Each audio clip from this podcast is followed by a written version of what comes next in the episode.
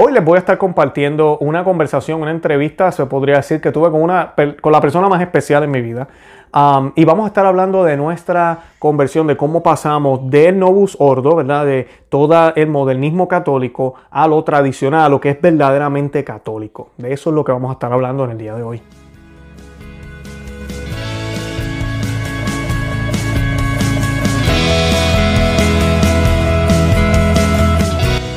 Bienvenidos a Conoce, Ama y Vive tu Fe. Este es el programa donde compartimos el Evangelio y profundizamos en las bellezas y riquezas de nuestra fe católica. Les habla su amigo y hermano Luis Román y quisiera recordarles que no podemos amar lo que no conocemos y que solo vivimos lo que amamos. Hoy les voy a estar compartiendo una conversación eh, que tuve con una persona muy querida en mi vida que amo con todo mi corazón. Ahorita van a conocer y van a saber quién es.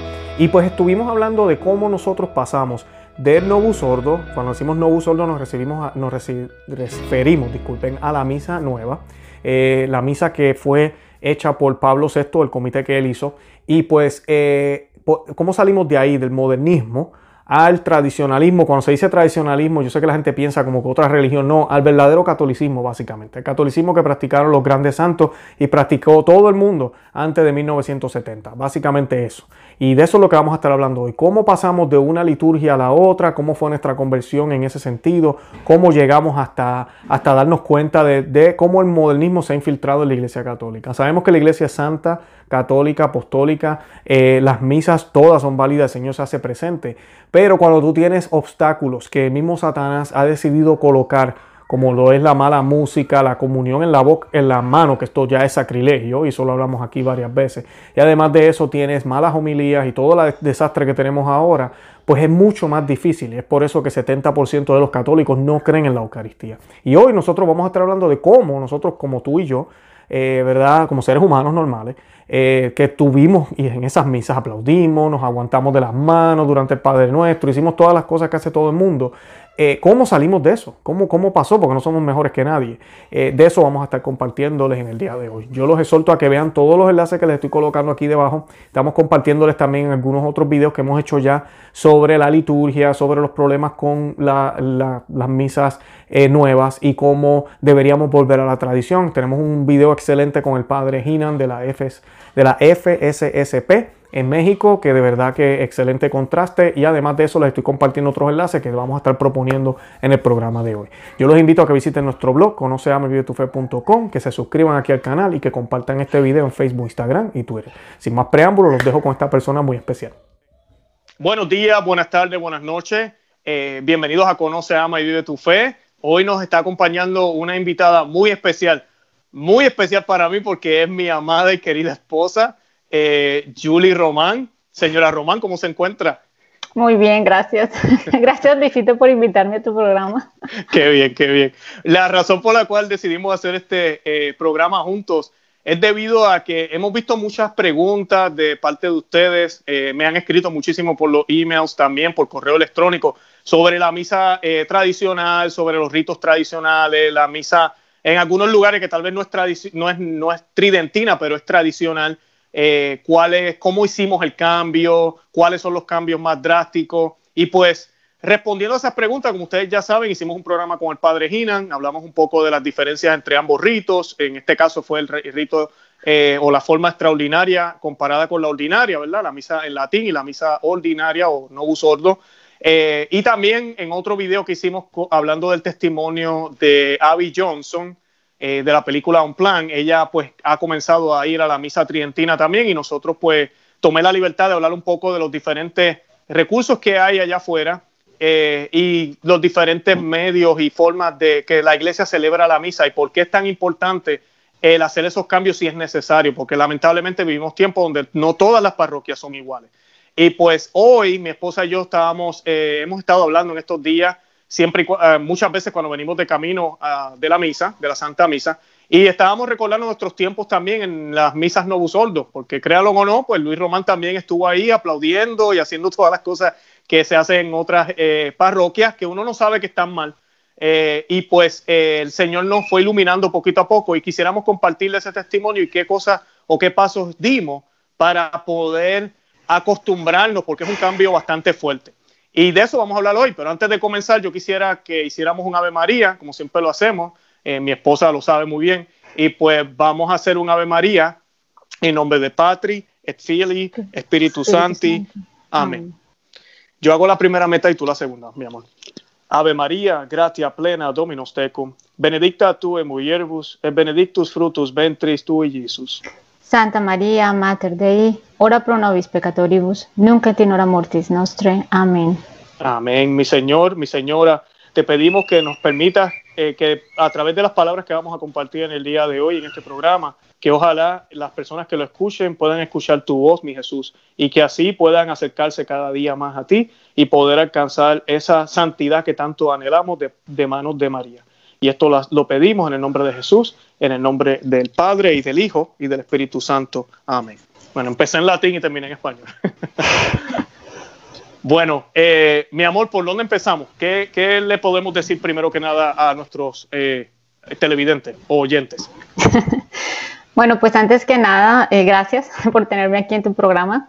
También quiero darles gracias a todas las personas que siguen este programa, especialmente a todos aquellos que escriben en los comentarios eh, que oran por ti, porque al orar por ti, pues oran por todos nosotros, por mí, por nuestras hijas. Y de verdad estoy sumamente agradecida. También los tengo en todas mis oraciones, a todos aquellos que comparten estos videos, que pronuncian una oración por mi esposo y por nuestra familia. Em, inmensamente agradecida por eso. Así es que, bueno, es un honor estar aquí, poder compartir este testimonio para la gloria del Señor, que ha hecho pues tantas grandes maravillas en mi vida. Em, empiezo por compartir que pues yo no era católica, no, no vamos a hablar de este testimonio de cómo el Señor me trajo del paganismo, ¿no? de la nueva era al catolicismo. Eso lo vamos a dejar para un próximo programa pero eh, queremos compartir el testimonio acerca de cómo el Señor nos llevó del Novo Sordus a, la tradición.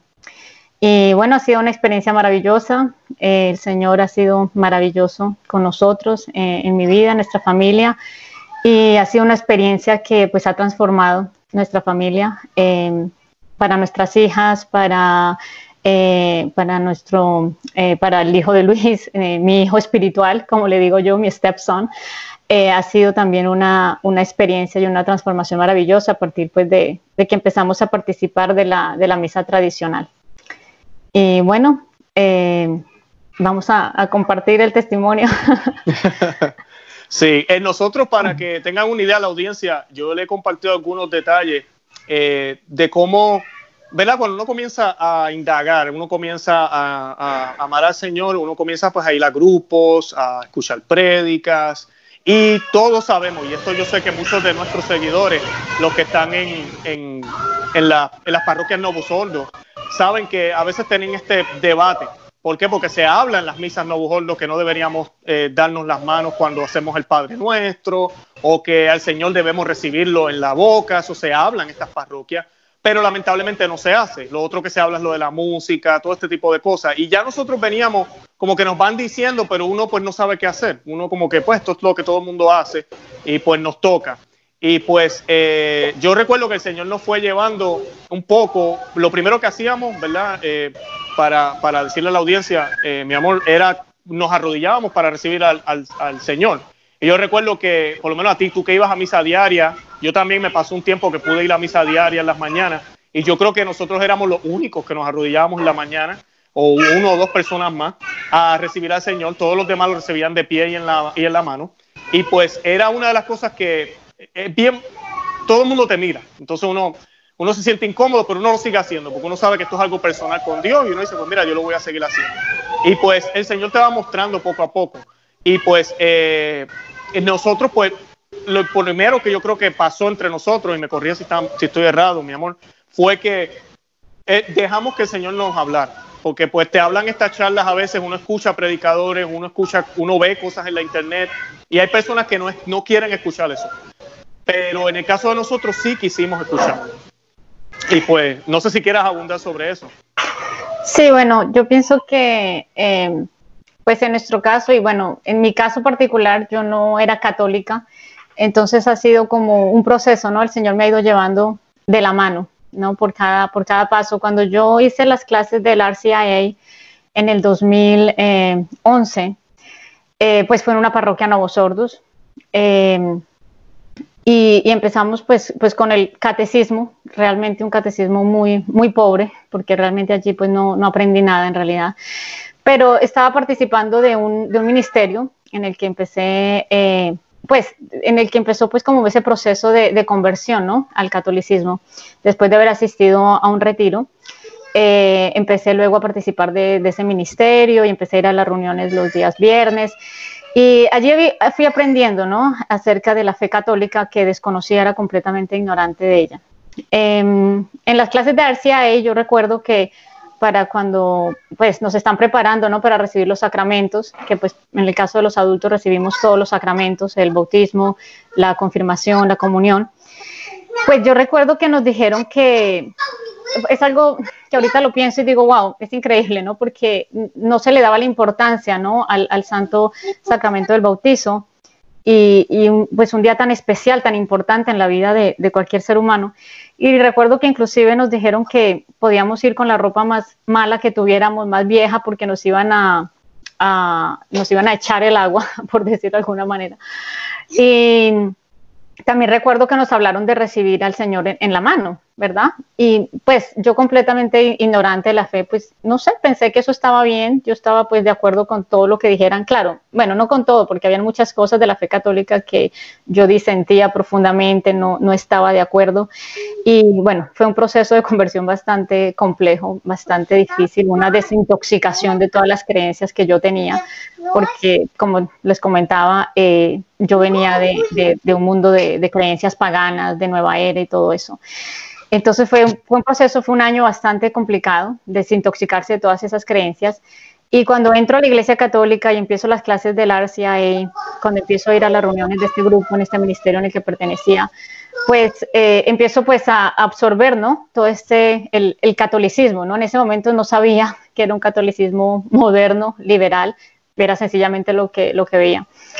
Em, recuerdo que, cuando hice la primera comunión, pues nos decían que pusiéramos las manos como un trono y, que recibiéramos al Señor así. Desafortunadamente, eh, así lo hice, siguiendo pues las instrucciones, ¿no? No tenía, realmente mi, mi, mi creencia en ese momento de que el Señor estaba presente en la Eucaristía no era real, no era real, porque si hubiese sido real, nunca lo hubiese recibido de esa manera, a pesar de escuchar de que esa era la instrucción que me estaban dando.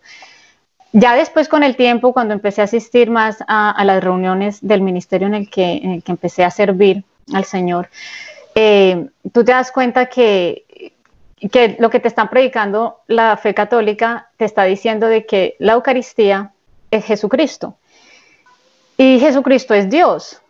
Y entonces para mí era como, como contradictorio, o sea, es Jesucristo, es Dios y lo vamos a recibir en la mano, de pie, como cualquiera, o sea, como cualquier cosa, no hacía sentido, o sea, sencillamente en, mi interior era como que no hace sentido, me están diciendo que este es Dios todopoderoso y, y yo lo trato como si fuera una galletita que voy a ir a coger. Em, gracias a Dios y por su providencia, pues en el, en el ministerio donde participé, pues ahí se manejaba una espiritualidad un poco más profunda y, se exhortaba, se exhortaba a, las personas que allí servíamos que recibiéramos al Señor eh, de rodillas y en la boca, porque estábamos frente al Rey, al Rey Todopoderoso. Entonces, eso para mí eso hacía sentido. Yo decía, si estoy frente a un Rey, ¿cómo no me voy a arrodillar frente a un Rey? ¿Cómo, cómo cogerlo en la mano? Y entonces eso empezó a hacer sentido en, mi alma y, pues así empecé a hacerlo. No fue fácil porque lamentablemente tenemos muchos apegos, tenemos, somos, eh, tenemos muchas cosas eh, adheridas en nosotros que, es difícil pues eliminar, eh, si no es obviamente por la gracia de Dios, ¿no? Y recuerdo al principio yo no me quería arrodillar porque yo sentía como que era como someterme, ¿no? Como esa sumisión, que es una palabra tan compleja para muchos católicos hoy en día, ¿no? Y para tantas esposas hoy en día. Y para mí arrodillarme era como que era problemático, era bastante problemático, pero eh, recuerdo un día estando en la Santa Misa, yo pensaba que me estaba mirando a todo el mundo, que quién se arrodillaba, quién no se arrodillaba. Van a pensar que si yo me arrodillo, entonces yo me creo mejor que los demás, que me creo más santa. Esos son el tipo de pensamientos que el demonio va poniendo en tu mente. Entonces, si yo me arrodillo, van a decir que, que yo que me creo, que yo me creo mejor que, que ellos, lo que sea. Y recuerdo haber escuchado en mi interior esa voz de Dios, estoy segura que muchísimas personas tienen esa experiencia, la han tenido. Cuando el Señor te habla a tu, a tu interior, a tu alma, a tu corazón, como quieramos decirle, y, y fue, te importa más lo que piensan los demás. Y fue, o sea, quedé yo así como en shock y dije, Dios mío, si este eres tú, tú eres un rey. Yo estoy segura que cualquier persona que recibiera una invitación para ir a Inglaterra, al Palacio de Buckingham, a ver a la reina Isabel, eh, muy seguramente el protocolo va a ser que le hagan una, eh, una ovación, que hagan una inclinación, algo, porque está frente a un rey, una reina. Entonces, ¿cómo es posible que ante Dios Todopoderoso no lo hagamos? Y, bueno, lo hice, me arrodillé, o sea, entendí que, que si yo realmente decía creer que Él era Dios, esa Eucaristía, ese pedacito de pan que me estaban dando era Dios, pues tengo que tratarlo como tal. Si no, pues realmente hay un conflicto entre lo que creo realmente y entre lo que digo creer. Y bueno, así empecé, em, empecé a arrodillarme, empecé a recibirlo en, en, la lengua. Y, y, claro, siempre obviamente está como ese complejo, ¿no? Tú sientes como que, que, la fila, la persona que está de atrás, que muchas veces el, el, el, sacerdote de pronto si es muy alto, el sacerdote que tenía que bajarse mucho, inclinarse mucho, o sea, siempre hay esa, como esa, esa presión, esa incomodidad, como que si tú estuvieras haciendo algo, algo malo. Pero en ese entonces, pues yo no conocía nada más, solamente conocía esa misa, era completamente ignorante en, en, en mi catolicismo. Y, y bueno, así, así pasó el tiempo pero debido a que, a que no era católica y debido a que venía de un mundo muy pagano, eh, todo lo que tiene que ver con la nueva era, el relativismo, el no importa lo que tú creas, todo está bien, Dios es bueno, Dios es, es como un osito de peluche que a todos nos entiende y nos quiere y nos ama, no importa lo que hagamos, pensemos o digamos. Eh, yo venía de ese tipo de creencias, um, entonces cuando empezaba a escuchar prédicas en, dentro de la iglesia, de ese estilo, podía reconocer rápidamente de que eso no era católico, que eso estaba mal, de que eso, eso, era lo que yo creía antes y eso no era la fe católica. Entonces, para mí fue muy sencillo, eh, por la gracia de Dios, poder identificar todo aquello que no era que no era católico. Ay, perdón, me tengo que quitar esto porque no me queda. No, tranquila. Eh, y, y, bueno, eh, seguimos asistiendo a esas misas. Al principio recuerdo, no sé si te acuerdas Luis, cuando íbamos y, y nos encantaba la, la, música, y iba uno por la música, cómo cantaba la, la, la, corista, y las prédicas y los chistes. Y, y uno recuerdo que, que, cuando hicimos con Luis las clases de, de Focus para la preparación del, del, de nuestro matrimonio, conocimos a una pareja que nos hizo la, las clases y nos contaban, ellos nos decían que ellos preferían ir a la misa en inglés porque la misa en inglés era un poco más silenciosa, más reverente que la misa en español, porque la misa en español pues con todos estos tipos de ritmos, ¿no?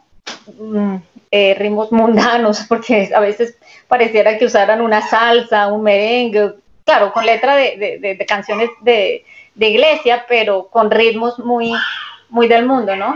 Y, y que lo hacen. Uh -huh. Y, nos, y, yo pensé, ay, no, qué gente tan aburrida, qué pereza, porque estas misas en inglés son muy calladas, son muy, son muy aburridas, me voy a dormir. O sea, que realmente estaba yendo, era por el coro, estaba yendo porque el padre hacía chistes, por las prédicas, y no porque, por lo que realmente es la, la Santa Misa.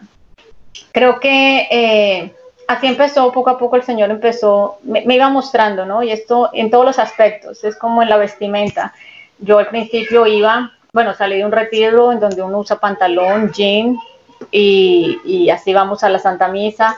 Así es que para mí ir a la Santa Misa en pantalón, en jean, era normal, pero el Señor te va mostrando y tú decías, wow, si yo estoy donde un rey, si Él es Dios Todopoderoso, estoy en el palacio, ¿cómo yo me he visto de esta manera? Eh, está mal, o sea, no, no me cuadraba, siempre en, en mi interior había algo que me decía, eh, está mal, no, es correcto, porque si tú vas a una, una, fiesta, como le dicen hoy en día, una celebración, que es mal dicho, pero, pero sí estamos en un palacio, en donde el rey es nuestro Señor Jesucristo. eh, ¿cómo tú vas a, presentarte así? Y repito el ejemplo de la, del Palacio de Buckingham en Inglaterra, o sea, si a ti te invitaran allí, lo más seguro es que tú vas a gastar dinero, comprarte un Calvin Klein, la ropa más sofisticada eh, para tú presentarte frente a la reina. Tú no vas a ir en jeans, con, con tenis, con un t-shirt. Entonces, siempre en mi mente era como que si yo realmente creo que este es el palacio del rey, ¿cómo yo me voy a presentar de esa manera? Y bueno, así poco a poco el Señor me iba, me iba mostrando, me iba guiando. Y, pues en el caso de Luis también, le iba también mostrando. Y, y, bueno, hicimos el cambio, ¿verdad? Hicimos el cambio. Yo empecé a ir a las misas en inglés entre semanas, diarias. Eh, tuve el llamado de empezar a asistir a la misa diaria gracias a a su providencia pude, pude hacerlo. Pero la misa en la, en la mañana diaria era en inglés y me empecé a dar cuenta que en inglés era mucho más, mucho más, uh, como se dice, quiet, más solemne, más silenciosa. tranquila. Y eso me empezó a gustar. También eh, los nenes em, hablan más inglés y le dije a Luis, vamos a empezar a ir a las misas mejor en inglés para que ellos entiendan pues las homilías, se sientan más eh, eh, confortables en, en, en, la misa. Y bueno, así empezamos el cambio, ¿verdad? Eh, a la misa en inglés, donde era un poco más, un poquito más solemne, por decirlo de alguna manera, porque después el Señor nos muestra también todas las, todas las aberraciones que se cometen. Claro, algo que, que nosotros tuvimos la, la, suerte también cuando estábamos en, la, en las misas en inglés, que estábamos discutiendo esta mañana nosotros, que yo he notado, es que los americanos, por lo menos aquí en Estados Unidos, se quedó mucho el latín en muchas de las misas. Entonces a mí nosotros nos sorprendía, ¿verdad? Que el Angus Day en latín eh, y, a, veces otras oraciones en latín. Era un poco raro y no sabíamos ni qué era, entonces uno va aprendiendo un poco. Pero como quiera, sigue siendo la misa Novo Sordo. Pero sí, los americanos acá, aunque la música, no estoy diciendo que tampoco es perfecta, porque la música es bien, como dice en inglés, bien cheesy es como tipo, yo una vez lo dije en uno de los programas y no lo quise hacer en son de burla, pero es este tipo de música casi como una escuela, como que Jesus is here, here for you. Y es una cancioncita así bien boba, que no tampoco es muy religiosa, que te distrae un poco, pero por lo menos más tranquila. Entonces, como que el Señor nos quiso llevar por ese camino, por la necesidad con los nenes, pues aquí en Estados Unidos muchas veces, como dices tú, no hay misa en español a ciertas horas, pues no fue como, el Señor nos fue como amaestrando, como calmando, para que dejáramos los aplausos, dejáramos los tambores, la batería que a veces hay en algunas misas en español. Eh, y fue parte, yo creo que del proceso, de verdad que sí. Sí, bueno, eso, ya que lo mencionas, eh, yo recuerdo yendo a la misa muy temprano, a las 7 de la mañana diaria, pues yo empecé a escuchar un cántico que yo no entendía no, yo decía, esto no es inglés, esto no es español, yo no mm. entiendo qué es lo que dicen, pero suena muy bonito y me sentí muy atraída. Yo recuerdo llegar a la casa y decirle a Luis, Luis, en una parte de la misa hacen un, cantan algo, pero yo no sé qué es y, no sé en qué parte de la misa es. y, bueno, y él me decía, ¿pero qué es? Y tú me decías, pero, pero, y yo le decía, no, yo no sé, es que no sé, pero voy a prestar atención, voy a grabarlo para escucharlo y, y poder identificar qué es lo que están cantando y recuerdo que eso fue lo que hice, un día eh, grabé ese pedazo y, empecé a poner el oído hasta que entendí las palabras y era Agnus, Agnus, Agnus. Ya con esa palabra pues fui a Google y, lo busqué y pues ah, claro, te sale el Agnus Day. Em, y esa fue la primera vez que ese, esa, ese encuentro, mi primer encuentro con el latín, me parecía bellísimo. Cada vez que iba a esa misa en la mañana, yo deseaba que llegara esa parte y que la hicieran en latín. Ya me la, me la, había aprendido, yo quería que fuera en latín y cuando el padre la hacía en inglés, ay, me daba como mal genio. yo quería solo escuchar esas tres em, frases, eh, el Agnus Dei, el Cordero, de, Dios, El Cordero de Dios, que la dijera en latín y me sentía de verdad triste cuando no lo hacía. Que hablando de eso, mi amor, y disculpa que te interrumpe, hablando del Cordero de Dios, algo que nos dimos cuenta después, ¿verdad? Que es horrible por el signo de la paz, que ahorita vamos a hablar de la misa tradicional, no hay, no se dan la paz, eh, lo cual está de más, no hace falta en la misa, ni lo estuvo por 1960 años, no se dieron la paz y todos eran bien. Eh, no era perfecto, pero no hacía falta. El punto es que ahorita, por culpa del signo de la paz, supuesto signo de la paz, el saludo que se da a la gente, eh, y se olvidan de la verdadera paz que nos da Dios en el tabernáculo ahí, que se está haciendo presente en el sacramento del altar, el Agnus Day no se reza como debe ser. La gente está todavía dándose la paz y tú escuchas Cordero de Dios que quitas el pecado del mundo, danos la paz. Y está todo el mundo moviéndose todavía. Yo recuerdo haberle dicho a Julie, yo tengo ganas de grabar esto, porque esto es horrible. Aquí no estamos haciendo el Agnus Day, eh, especialmente las misas de domingo. Este, así que pues tenemos, tenemos todo eso que uno va a empezar, uno empieza a ver, pero ¿verdad? pues para añadir un poquito ahí sobre eso. Sí, es, es muy triste porque es una oración tan solemne, estamos alabando al Señor, Él es el Cordero de Dios que viene a quitarnos los pecados. Mm. Y, y, a veces, exacto, lo están cantando con unos ritmos que yo recuerdo estando en la misa y, parecía como que estaban cantando con un ritmo de salsa, de bachata. A mí me daban ganas, era como estar en una discoteca, pararme y ponerme a bailar.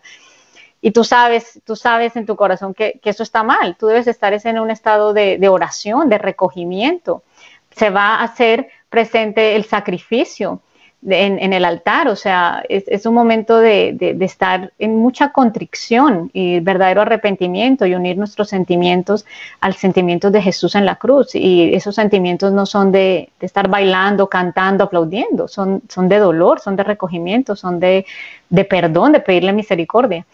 Entonces, eh, pues el Señor nos iba mostrando, pero de todas maneras uno sigue pues ahí, ¿verdad? El único que, que conocíamos mm, y, era lo único que pues uno veía, pero cada vez se acentuaba más, ¿no? Uno ya empezábamos, y, yo principalmente pues en las misas diarias, empezaba a ver más y más irreverencia, eh, las homilías, escuchaba tantas barbaridades que yo viniendo pues de, un mundo pagano, escuchar a un sacerdote predicar cosas paganas, pues era, uno decía, wow, esto está mal, esto no está bien, ¿qué, qué está pasando?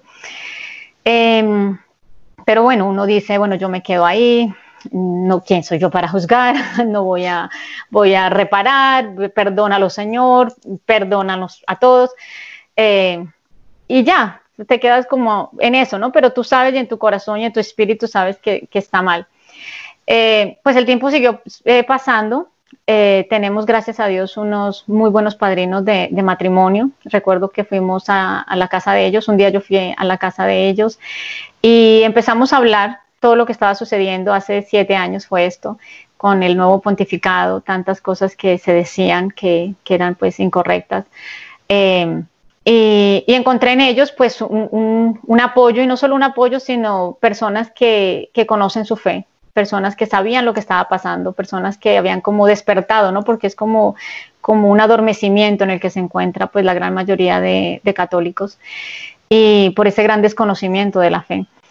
Y bueno, con ellos empezamos a, a conversar y yo les decía, estoy de acuerdo con, todo lo que me están diciendo porque esto está mal, esto no es así, esto no es lo que es la, Santa Misa, si nuestro Señor Jesucristo se hace allí presente, ¿por qué está pasando todo esto? ¿Por qué el sacerdote permite tantas cosas? ¿Por qué se está hablando tantas eh, herejías? Y, bueno, ellos, eh, por la gracia del Señor, pues nos, nos hablaron de esta parroquia en donde se celebraba una misa eh, diferente, una misa tradicional. Eh, fue la primera vez que yo pues estuve como cara a cara frente a otra realidad que en ese momento pues desconocía, ¿no? Porque la, misa tradicional es realmente la misa de siempre, la misa de todos los tiempos. Pero nosotros somos hijos de, después del Concilio Vaticano II, lo que conocemos es el rito Novos Sordus, y, bueno, yo ingresé a la misa del Novos Sordus. Em, entonces, cuando hablé con ellos y nos informaron de esta parroquia, nos hicieron la invitación, pues me llamó la atención. Sin embargo, pues el demonio, ¿no? Y, cuando se tratan de, excusas para no hacer las cosas, pues todo tipo de excusas salen. La parroquia quedaba un poco lejos de nuestra casa, la, que, la, parroquia Novo Sordus la tenemos a 10 minutos y esta otra parroquia la tenemos a casi 50 minutos, eh, con bebés pequeños, las niñas pues prácticamente recién nacidas. Bueno, cuando se trata de excusas, eso hay cantidades, somos expertos en dar cualquier cantidad de excusas para no hacer lo que tenemos que hacer. Y bueno, al principio, desde la invitación que ellos nos hicieron, pasaron casi un año, eh, en donde pues no, no, no, no, hicimos caso, no hice caso, y, Luis tampoco, porque él, también eh, sabía. Y, nada, seguíamos haciendo lo que todo el mundo hace, ¿no? hasta que llegó un momento en el que eh, se hacía cada vez más difícil, cada vez más difícil porque cada vez el Señor nos mostraba más y más toda la, irreverencia, eh, los ministros eucarísticos. Algo que me molestó muchísimo, muchísimo esta parroquia a la que yo asistía diariamente era que yo veía que cuando se hacía el Angus del Cordero de Dios, cuando se va a hacer ya la consagración, los ministros eucarísticos no se arrodillaban, se hacían en fila en todo el pasillo y ellos se quedaban de pie. Y, y el sacerdote con nuestro Señor en la mano y ellos ahí de pie, parados, en chancletas y con shorts. Y yo decía, pero, pero ¿qué pasa? O sea, ¿por qué no se arrodillan ante Dios Todopoderoso? Y eso me generaba mucha eh, intranquilidad. Y bueno, tú dices, sí, Señor, perdónalos, bueno, esto es lo que es, esto es lo que hay, pero tú sabes que esto está mal. Y, y bueno, el Señor te empieza a mostrar cada vez más, cada vez más, más irreverencia, mm, doctrinas falsas. Y, bueno, llegó un momento en que, en que dijimos con Luis, bueno, vamos a ir a esta parroquia que nos invitaron nuestros padrinos, vamos a ir a ver qué pasa. Y fuimos, ¿verdad? Fuimos la primera vez, eso fue como entrar a, otro mundo, a otra dimensión. Estaba completamente perdida, no sabía lo que estaban haciendo. Eh, hacemos la aclaración, esta parroquia eh, sigue el misal del Novo Sordus, pero en una forma tradicional, porque es un ordinario. De pronto eso para el otro programa podemos hacer un programa en donde se explique la diferencia, ¿no? Entre las fraternidades de San Pedro, la FSSP, FSPX, eh, Institute kind of the King, Christ the King, y, bueno, el ordinario. Y pues esta parroquia es un ordinario, gracias al Señor y gracias a, a Benedicto XVI, que dejó estos oasis y, y bueno, eh, es una parroquia en donde se celebra la misa de Oriente, en donde se recibe al Señor de rodillas y en la lengua, en donde se hace todo, todo muy tradicional, muy parecida a la, a la TLM, a la Traditional Latin Mass, eh, sino que pues es en lengua vernacular, en inglés.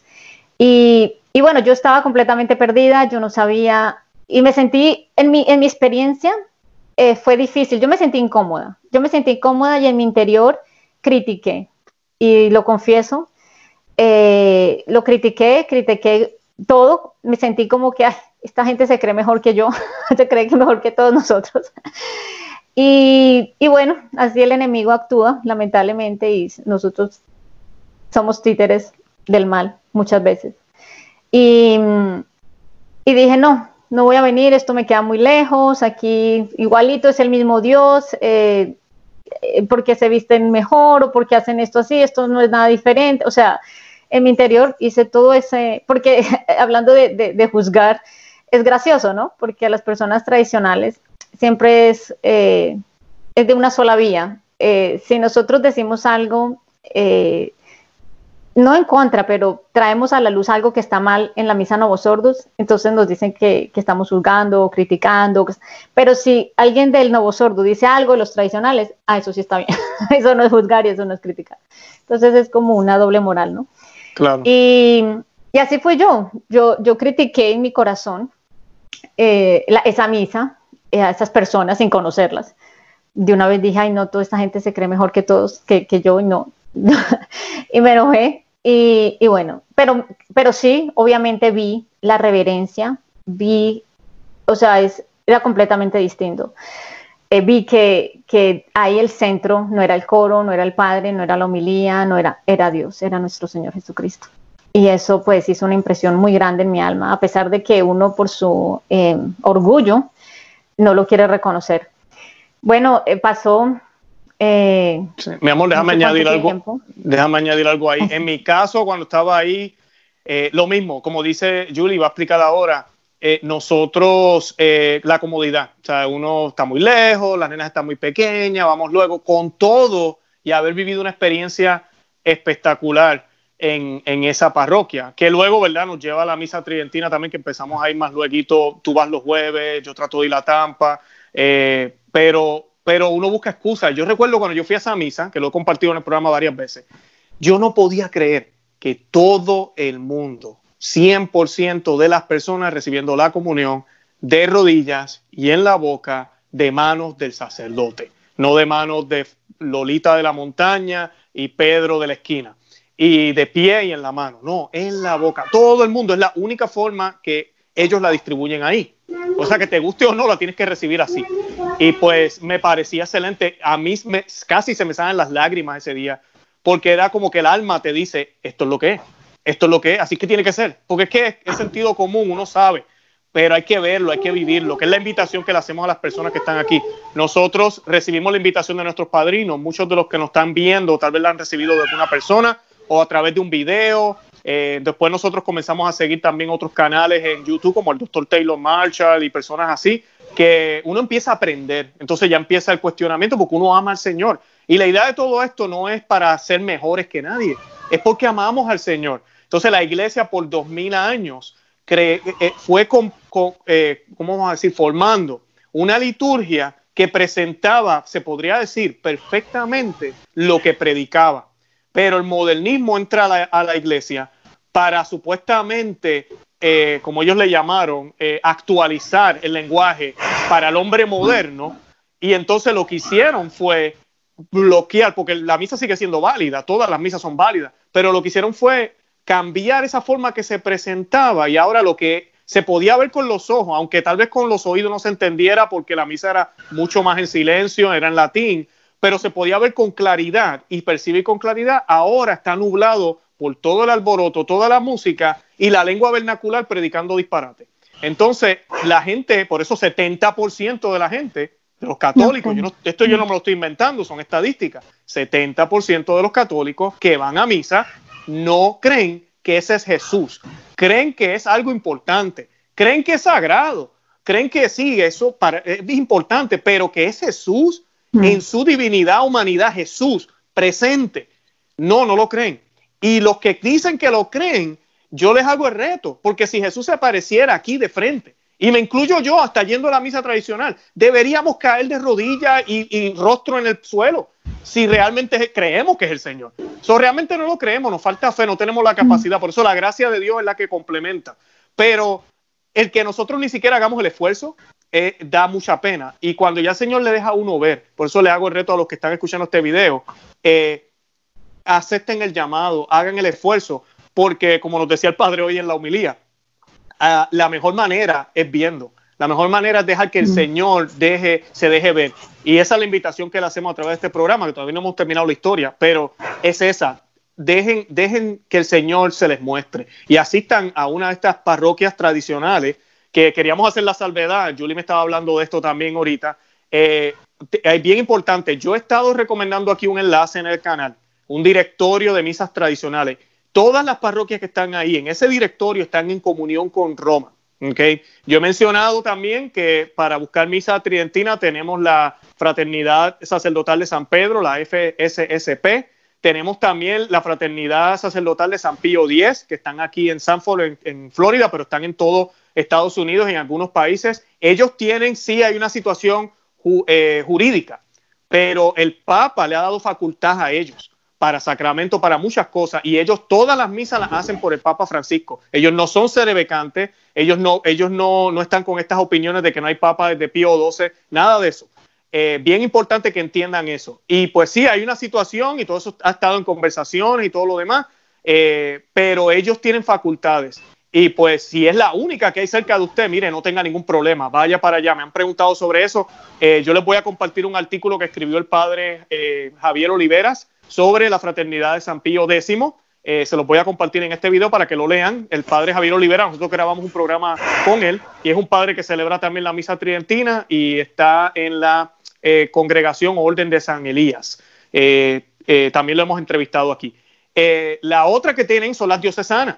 Hay lugares diocesanos que ofrecen la misa tridentina, como aquí en Ocala. que hicimos un programa con una familia que asisten ahí. Ellos solamente hacen una misa tridentina, las demás son novusordos busquen esas opciones. En ese directorio que yo les comparto, busquen esas opciones. Ahora, hay unos lugares que no están en comunión con Roma, son estos sedebecantes. Tengan mucho cuidado. Yo no estoy recomendándole a nadie que vaya a esos lugares, porque que es misa tridentina y no están en nada con, Roma y al contrario, están en contra. Ellos dicen que no hay papa, ellos dicen que la silla está vacía, ellos dicen que, todo murió después de Pío XII o lo que ellos digan. Eh, no, esa no es la opinión aquí de Conocer a tu Fe. Nosotros creemos que solo hay salvación en la Iglesia Católica. Tenemos que estar en la Iglesia Católica Romana Apostólica con el Papa, con el que esté sentado en la silla. Sí hay problemas, sabemos eso. Aquí se ha hablado muy claramente, pero tenemos Papa y tenemos que tener eso en cuenta siempre. Y pues quería hacer esa salvedad porque pues hay personas que malinterpretan cuando hablamos de estos temas. Y sí, la misa tridentina es permitida por Roma. Eh, Benedicto XVI inclusive en su eh, encíclica Sumoro Pontificum aclaró que nunca fue prohibida, aunque la iglesia actuó de esa manera, lamentablemente, pero nunca fue prohibida. Él lo aclara en el 2007 cuando ese documento salió. O sea que nosotros vayamos a la misa tridentina no es una protesta en contra de la iglesia actual, no es una protesta en contra del Papa Francisco, en contra del Papa Benedicto XVI, Juan Pablo II o el Concilio Vaticano II.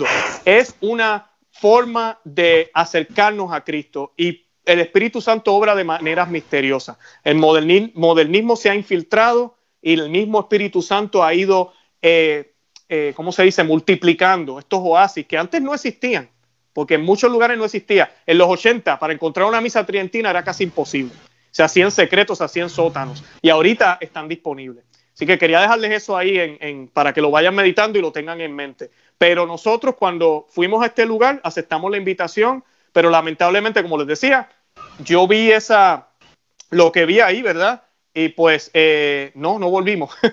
yo me volví bien contento y, no, no volvimos, no, no, no regresamos. Yo sí quería adelantarme, voy a decir lo mío y después tú cuentas lo tuyo, mi amor, para no interrumpirte otra vez.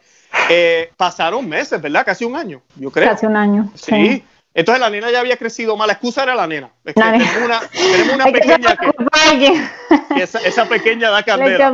Pero, pero, no, eso no es razón suficiente. La, la cosa es que. No hay excusa en realidad. No, no hay. Para no hacer lo que hay que hacer por nuestro Señor. Correcto. Dejamos de ir por eso. Y pues cuando yo recuerdo, en el caso mío, recuerdo una misa de domingo, eh, ir a, a esta parroquia y ya estábamos en el punto, yo estaba en el punto ya de arrodillarme, recibir al Señor de rodillas en la boca, pero no ir a recibir el vino, porque los que no saben, eh, o la sangre del Señor. Se supone que nosotros tampoco toquemos el cáliz. Todos estos objetos son sagrados. So, yo dejé de hacer eso, yo dejé de tocarlo, pero es bien incómodo. Yo recuerdo que ese día vi varias cosas también, vestimenta, cosas así. El padre creo que dijo un disparate también esa semana sobre Adán y Eva, que gracias a Adán y Eva teníamos libertad de, de elegir una cosa así. Eh, lo cual es falso. o sea, que gracias al pecado ahora tenemos libertad. Eh, y pues eh, yo recuerdo que una voz, yo no les miento, fue como una voz que me dijo en la mente, Luis, esta es tu última misa aquí.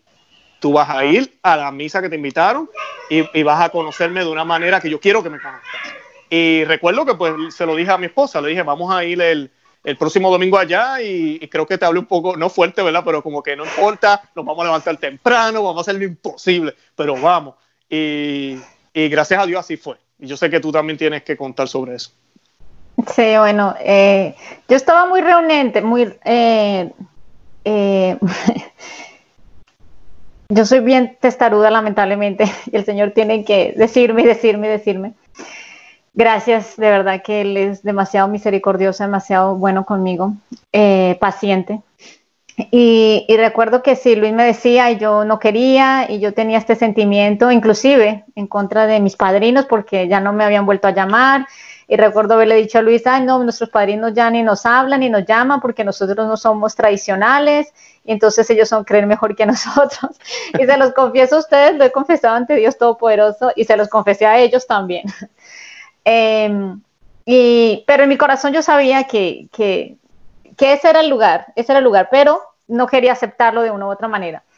Eh, pero recuerdo que ya estando en, otra vez en, esta misa Nuevos Sordos, fui allí, eh, estaba yo sola, no llevé a, las niñas, fue una misa creo que fue de, sábado o de domingo, no recuerdo. Y mm, estando allí, eh, pues vienen las personas a dar las ofrendas, ¿no? En el momento de la, de la ofrenda, que escogen a una pareja, a una familia a hacer las ofrendas. Y, y la, la, muchacha, la, la muchacha, la pareja que escogieron, pues tenía un vestido que si ella se movía un centímetro se le podía ver absolutamente todo. Yo me sentí extremadamente ofendida, extremadamente ofendida. Y en ese momento eh, yo dije, ¿cómo yo le voy a enseñar a mis hijas? Yo, tenemos dos niñas, una de cinco y una de cuatro. ¿Cómo yo les voy a enseñar a mis hijas eh, el pudor? ¿Cómo les voy a enseñar la modestia? ¿Cómo les voy a enseñar que aquí está Dios? Si si esto es lo que vemos, si esto es lo que hay, si esto es lo que tenemos, si estoy viendo, ¿cómo les voy a decir a mis hijas que se tienen que vestir decentemente para venir a la casa de Dios? Si mira las, personas mira las personas que están trayendo la ofrenda. Em, también la, persona que, que, cantó el salmo, no recuerdo si fue en la misma misa o en otra, pero, ¿verdad? Se, se, paró una muchachita jovencita y ella estaba vestida como si, como si fuera para un, un pub, un club yo soy mujer y me causó mucha impresión. Yo no me imagino a, los hombres que estaban ahí. Eh, eso es terrible, es un pecado gravísimo y es muy triste que el sacerdote no, diga nada. Tal vez esa persona no la no juzgo a ella que lo esté haciendo, ella no sabe. no, sabe como se dice en inglés, she doesn't know better. no eh, pero cómo es que nadie la corrige, nadie le dice nada, cómo es que se permite eso en la casa del Señor.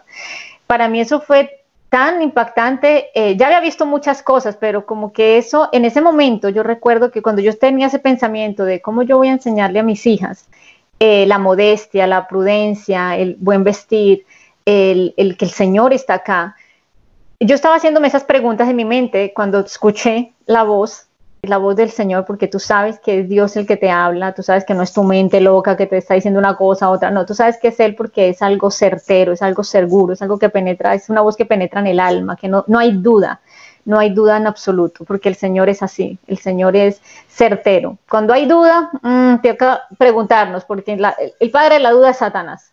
Para el que no lo sepa, el padre de la duda es Satanás. Con el Señor no, las cosas del Señor son certeras, verídicas, tal como lo dice en la Santa Palabra. Eh, como espada de doble filo, ¿no? Que penetran hasta a lo más profundo los tueta, el tuétano, el alma.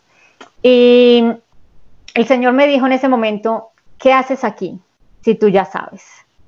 Y eso me, me penetró en el alma, yo se me escurrieron las lágrimas, empecé a llorar, porque era verdad, yo ya sabía, nosotros ya sabíamos, ya habíamos experimentado una misa tradicional, una misa solemne, una misa en donde todas las mujeres bueno, no todas, porque de eso haremos otro programa, acerca de la vestimenta, de qué, de qué se refiere con eh, las mujeres vestir, ¿no? Como mujeres y con vestido. Em, y pero en esta misa tú veías, tú, ves la gran mayoría de las personas vestidas modestamente, decentemente, eh, con el velo. Yo ya estaba usando velo, que eso es también otro, otro testimonio. Yo ya estaba usando velo en estas misas novosordos. Yo ya había empezado a usar el velo porque ya también había tenido, ya el Señor me lo había, me lo había mostrado y me lo había dicho eh, muy fuertemente también y, yo lo estaba usando, pero en la misa novosordos tú te sientes como, como un extraterrestre, todo el mundo te mira. Eh, bueno, es, a veces es, tan terrible porque a veces escuchas homilías que hasta prácticamente te hacen sentir muy mal si tú estás vestido de esa manera o si estás usando el velo. Y tuve la experiencia en una, en una misa y de nuevos sordos. Y bueno, el hecho es que en ese momento cuando yo escuché la voz del Señor diciéndome eso, ¿qué haces aquí si tú ya sabes? Sentí mucho dolor, porque era verdad, yo ya sabía, había sabido, ya, ya sabía y estaba siendo terca orgullosa porque no quería hacerlo, estaba sacando mil excusas y le dije, perdóname, Señor, perdóname, Señor, porque yo ya sé. Y creo que por nuestras hijas, por medio de nuestras hijas, el Señor hizo como ese llamado final, eh, ya lo aceptamos. Y ya Luis me había dicho, él también con su experiencia me había comentado, y yo le dije, está bien, vamos a ir, sí, nos toca madrugar más. Eh, nos toca salir más temprano, pero es impresionante, desde que estamos mm. yendo a la misa, que ya llevamos años yendo a esta misa, nunca llegamos tarde, siempre llegamos temprano. Bueno, tal vez no sé, me voy a mentir, una o dos veces, porque eran dos bebés, ahorita ya están más grandes, pero en cambio la otra que nos quedaba al lado, esa siempre llegábamos tarde, siempre llegábamos cuando ya había empezado, o sea, era terrible. Y en esta que nos queda más lejos, nos toca levantarnos mucho más temprano, de verdad que vamos, estamos con tiempo, nos podemos preparar para la Santa Misa. Eh, es, muy bonito, ha sido una experiencia muy hermosa. Desde ese día no volví a, estas misas. Claro, como yo pertenecía a un ministerio en una de estas iglesias, eh, sí iba a la misa Novos Sordos cuando se hacía un retiro, yo participaba en los retiros, iba como servidora y el retiro finalizaba pues con la Santa Misa y el domingo, porque un retiro de tres días, viernes, sábado y domingo, y el domingo se finaliza con la misa. Y pues en, esos momentos en que, que habían esos retiros y esos servicios, pues el domingo, ese domingo, teníamos que ir a la misa Nuevos Sordos.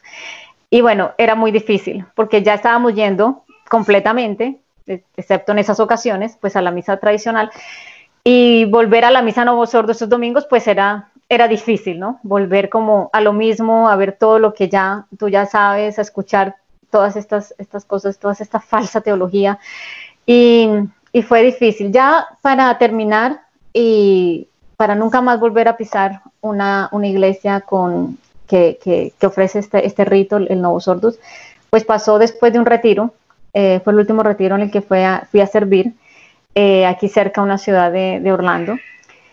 Em, se terminó el retiro, un retiro bellísimo, hermoso, eso fue parte de mi conversión, personas bellísimas que no me alcanza la vida para agradecer a Dios por esa, por esa experiencia. Fueron 10 años de servicio, del cual estoy sumamente agradecido porque el Señor siempre escribe recto en lo torcido, no importa, su misericordia es infinita en ese aspecto, no la falsa misericordia.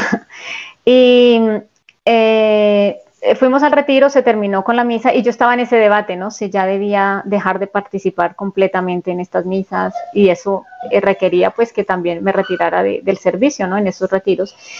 Y recuerdo haber estado en mucha oración, mucha oración, preguntándole al Señor qué era lo que Él quería. Yo no quería hacer mi voluntad, lo que yo quisiera, lo que yo pensara, sino lo que Él quería. Y estuve orando en todo ese retiro y, y bueno, tenía muchos nervios en ese retiro, tenía muchos nervios de cómo iba a ser eh, esa misa de ese domingo, porque iba a ser una misa, yo, no sordos. Y, y tenía mucha inquietud, yo tenía mucho temor. Yo decía, Señor, y si, si, si el sacerdote dice aquí herejías, ¿yo qué hago? Me paro enfrente de todo el mundo y le digo, no, eso que usted está diciendo está mal. sí, bueno, hay que ser valientes, ¿no? Pero recuerdo que estaba muy, eh, tenía temor, tenía temor, pero al mismo tiempo tenía paz, porque cuando se tiene el Señor siempre se tiene la paz. Y pues se terminó el retiro, fuimos a la misa y fue algo tan y tan espantoso, fue algo tan espantoso, tan espantoso. Eh, los retiros son bellísimos, las personas tienen un encuentro con nuestro Señor, em, es algo maravilloso. Y cuando llegas allí, a la Santa Misa, que debería ser la culminación, en donde tú puedas ver, está allí Jesús, el Cordero de Dios, el que quita los pecados del mundo, el que dio su vida por nosotros, el que murió en esa cruz por nosotros. Y tú llegas allí y eso, eso parecía una feria, parecía una plaza de mercado, eso parecía todo, menos la casa de Dios. Era tan terrible, recuerdo que se estaba celebrando como el día de la, Semana de la Hispanidad, entonces los ministros eucarísticos tenían los vestidos tradicionales de, su, pueblo, de su país, eh, el, el, ritmo, el ritmo de las canciones. Yo recuerdo que yo solo lloraba y lloraba porque yo en ese momento yo cerraba los ojos y yo me veía en el Calvario, la Santa Misa. Si no entendemos qué es la Santa Misa, pues es muy difícil poder entender de lo que estamos hablando acá. Si no entendemos que la Santa Misa es el santo sacrificio de nuestro Señor, eh, pues no vamos a entender y vamos a pensar que sí, que todo está bien, que es una celebración, que es un banquete, que es lo que nos llevan diciendo por más de 60 años, ¿no?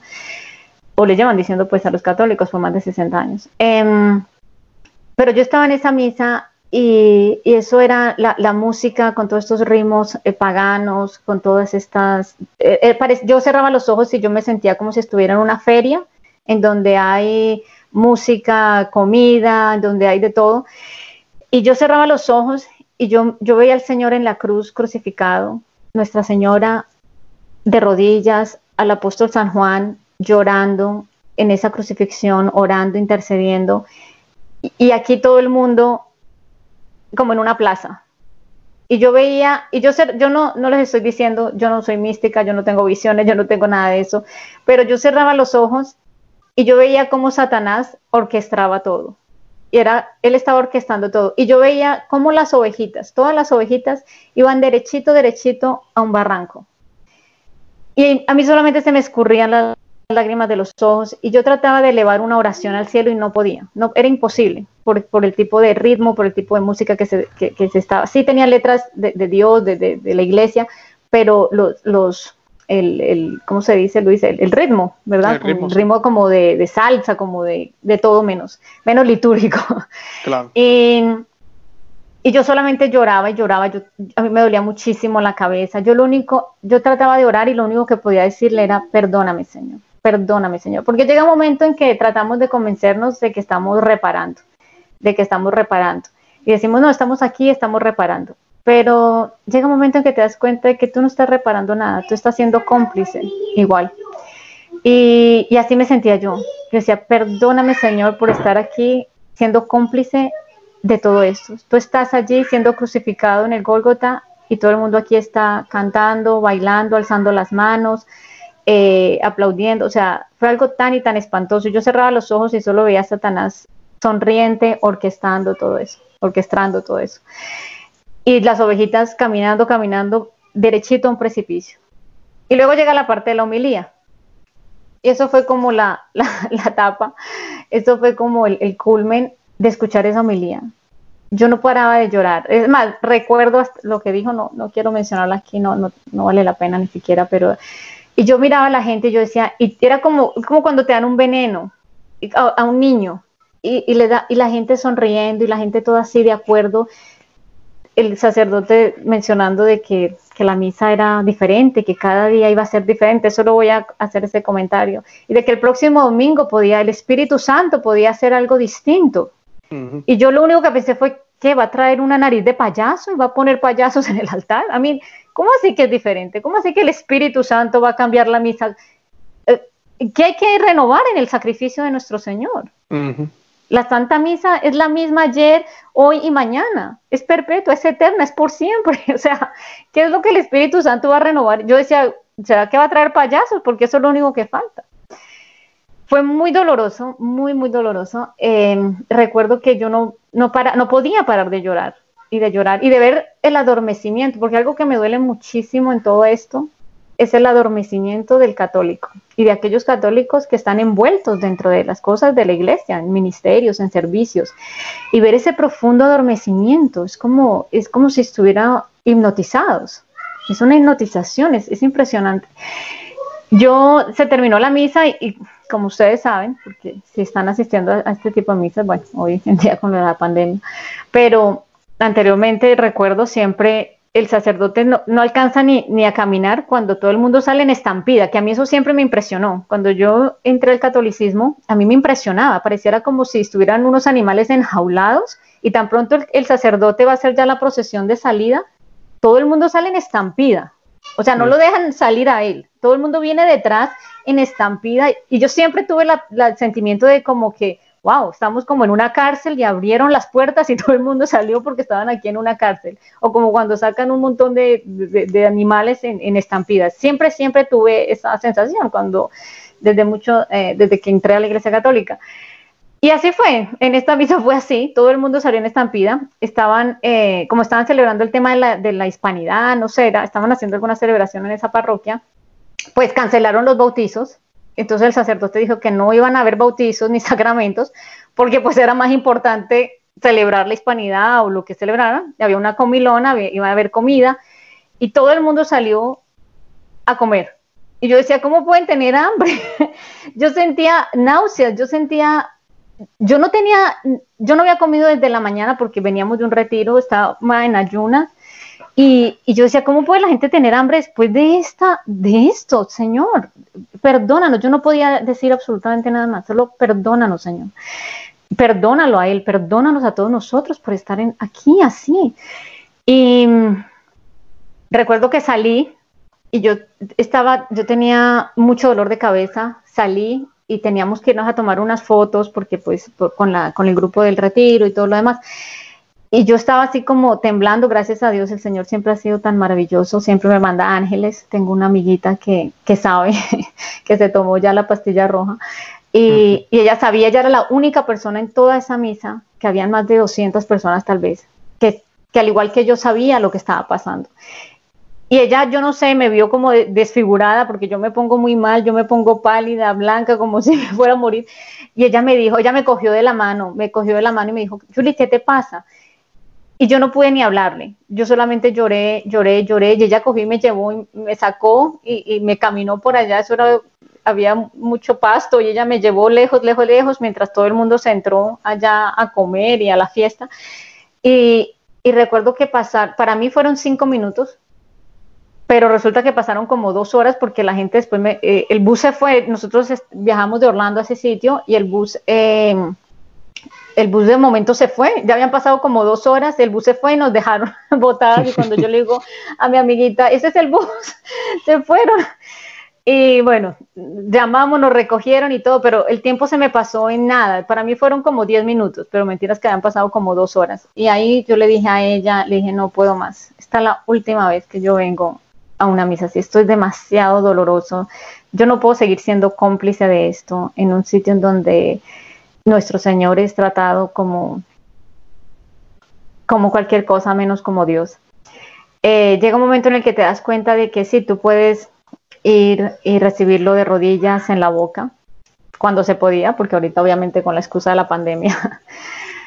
Eh, y, pero igualito, la persona que está enfrente tuyo lo recibe en la mano, las partículas caen al piso, tú pasas por encima, tú lo estás pisando. O sea, cada vez el Señor me iba dando más conciencia, más conciencia, porque no, a veces no somos conscientes de estas cosas y decimos que creemos y sí, sí, ahí está el Señor y sí, yo lo recibo en la boca y yo, pero ¿y qué de los, todos los demás? La gran mayoría que lo recibe en la mano y que hay partículas y que si creemos realmente que Él está ahí en la Santa Eucaristía, sabemos que en cada partícula es Él, ciento por ciento.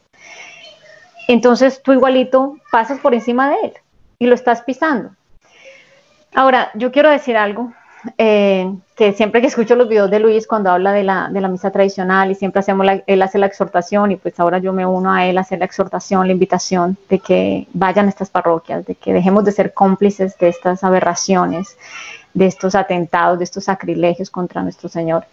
También quiero hacer la salvedad de que yo sé que hay personas allá afuera que, que no pueden, no pueden, ya sea porque tal vez no tienen el carro, tal vez son personas muy mayores que tienen el deseo, quieren hacerlo, quieren ir a una misa tradicional con su alma y, no pueden hacerlo porque no tienen quien lo lleve, eh, porque tienen problemas de salud, porque sencillamente yo inclusive vi los comentarios, yo chequeo los comentarios y hay personas que una vez le escribieron a Luis en un comentario que, tenía que coger un avión para irse a otro país porque en su país no había. Y lo creo, o sea, hay países que de pronto no hay, no está la fraternidad de San Pedro, no hay un ordinario, no está la fraternidad de San Pío X.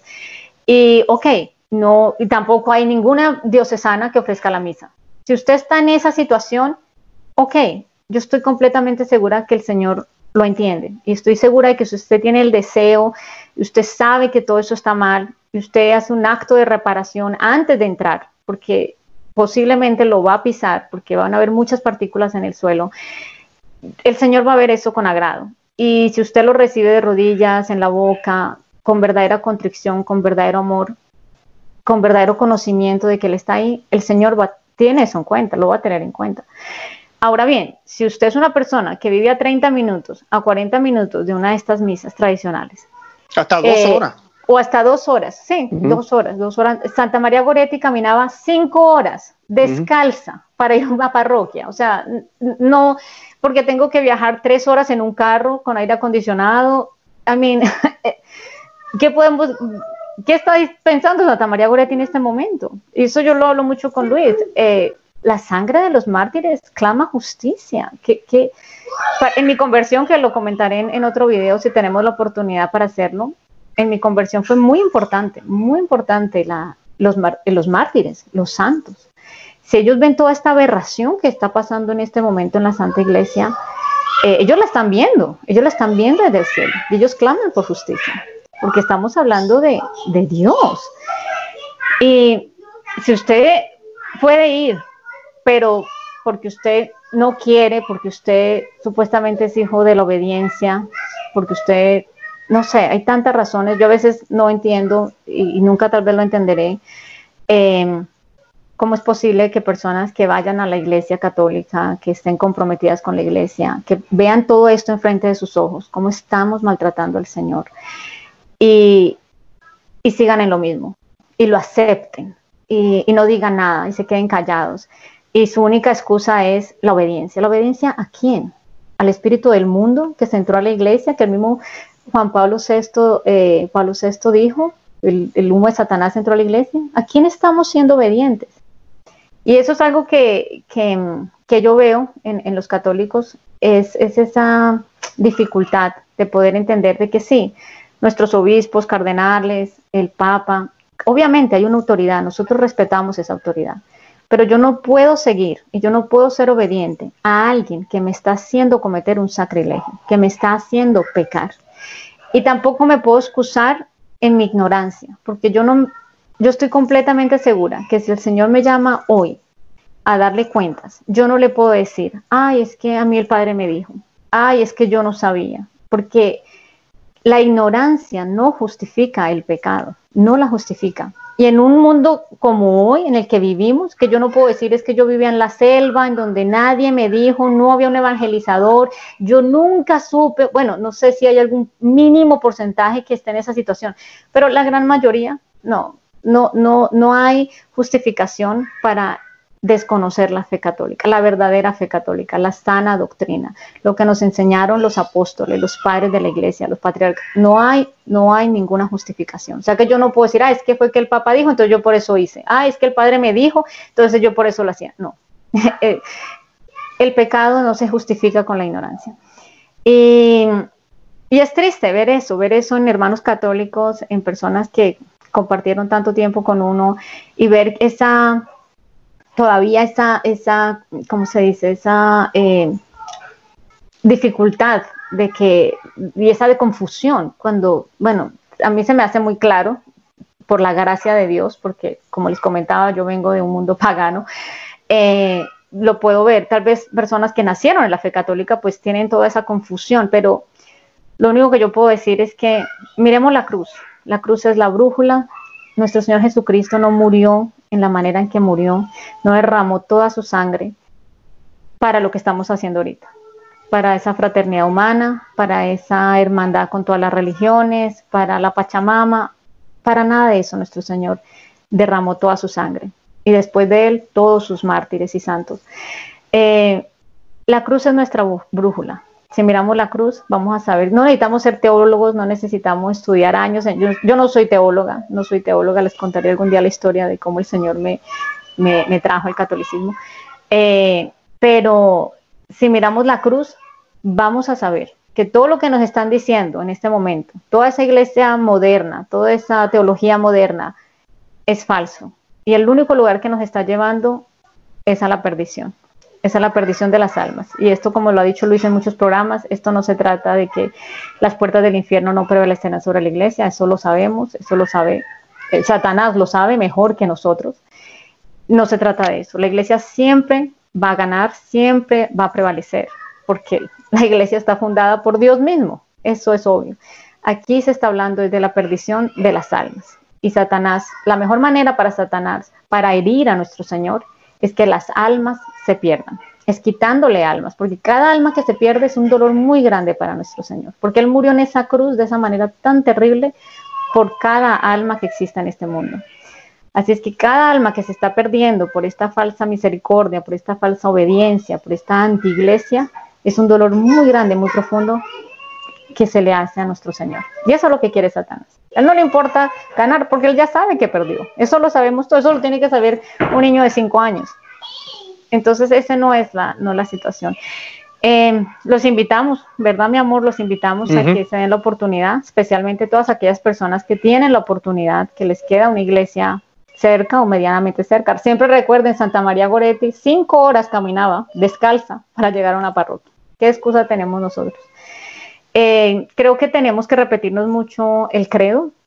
El credo es una oración que me gusta muchísimo, me ha servido muchísimo y fue parte importante en mi conversión. ¿Qué realmente creemos?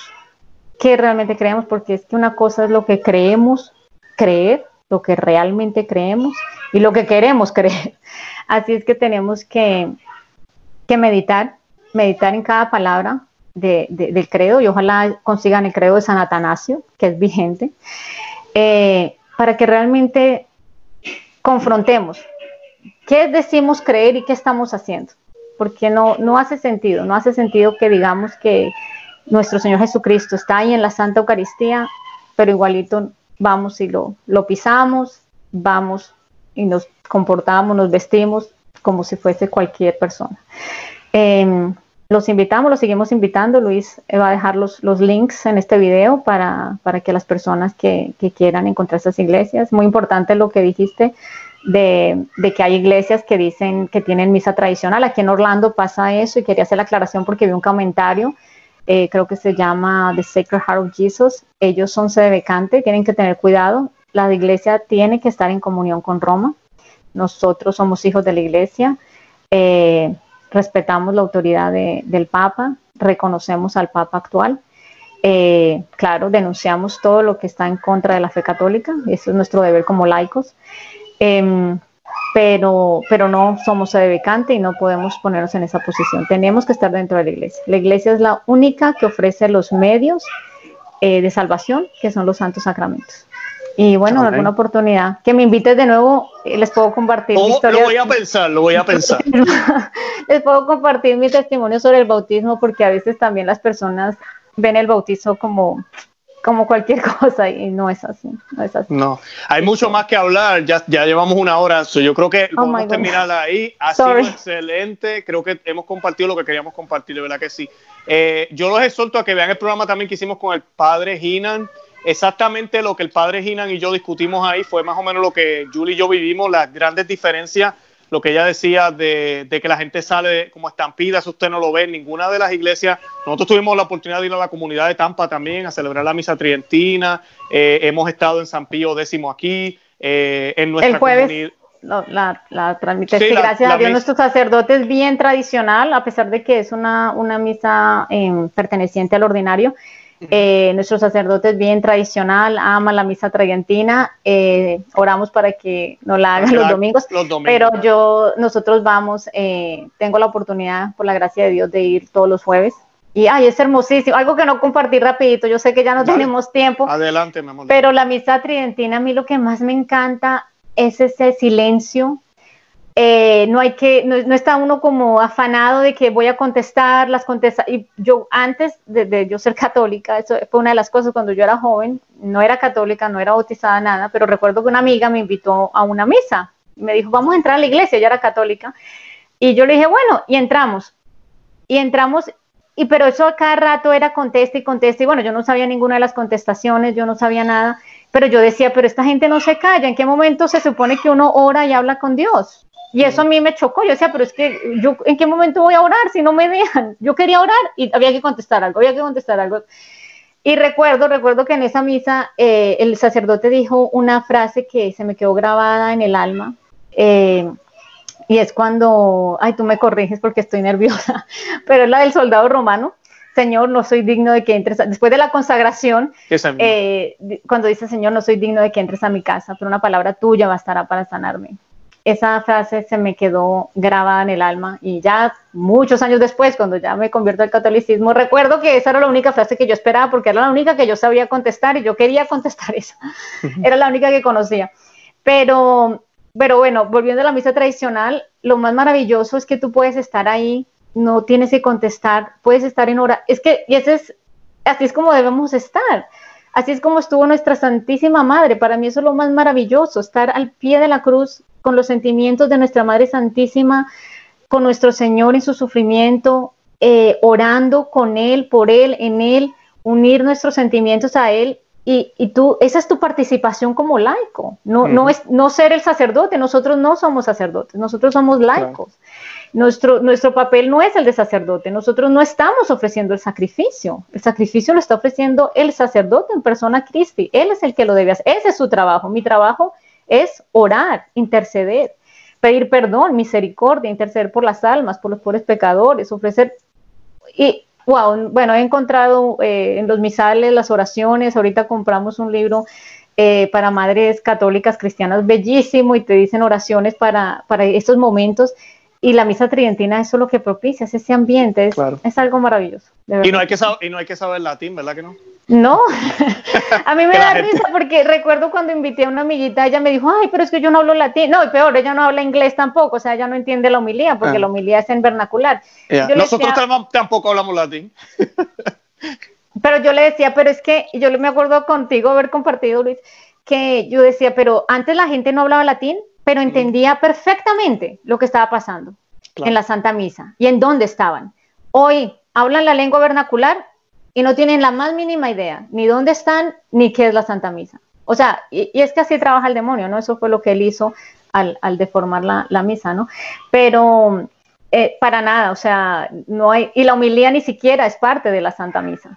La humildad no es parte de la Santa Misa. O sea, que entender la humildad o no entenderla realmente no importa. Pero estamos tan acostumbrados de que vamos a la misa, es por la humilía, es por el coro, es por todo, menos por, lo, por nuestro Señor, que por eso decimos, no, yo tengo que entender todo lo que dicen.